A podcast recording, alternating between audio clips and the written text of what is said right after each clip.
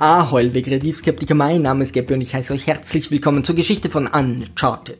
Die Brüder Nathan und Samuel Drake stammen angeblich von dem berühmten Piraten Francis Drake, Sir Francis Drake, ab doch verlieren sich schon in der Kindheit aus den Augen. An dieser Stelle muss ich auf mein Review zum Historienroman von Francis Drake verweisen.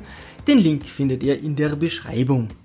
Nathan ist Barkeeper und ein geschickter Dieb.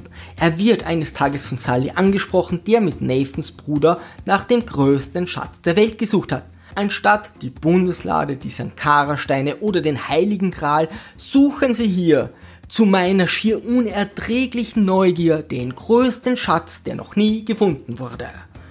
Es überrascht mich immer wieder, wie viele größte Schätze es auf der Welt gibt und wie inflationär Superlative verwendet werden.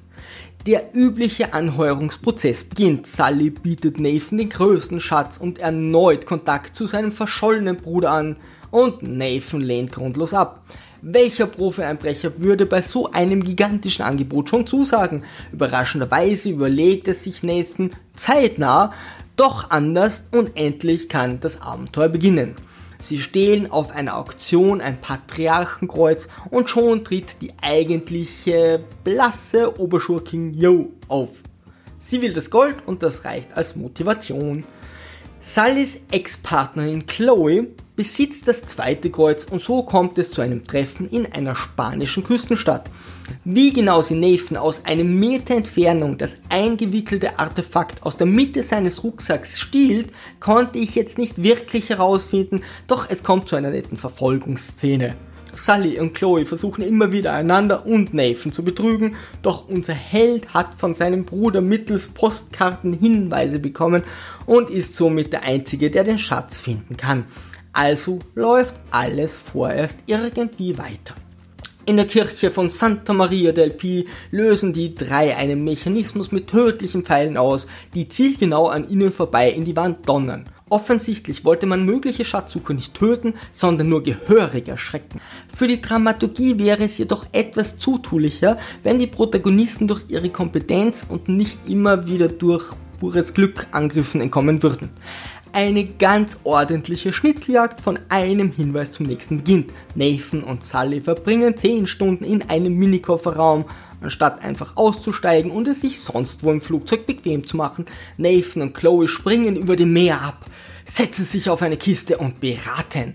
Als sie das nächste Mal hochblicken, hat sie die unglaublich starke Strömung mit der stromlinienförmigen Kiste so schnell zum Strand getragen, dass sie beide vollkommen überrascht sind.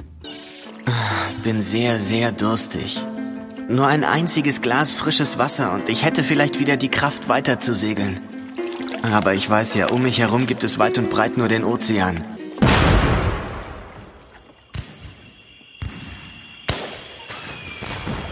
Wie Sally überlebt, wird nicht mehr aufgegriffen, doch bald fliegen unsere Helden mit Schiffen über das Meer und da stellt niemand mehr Fragen.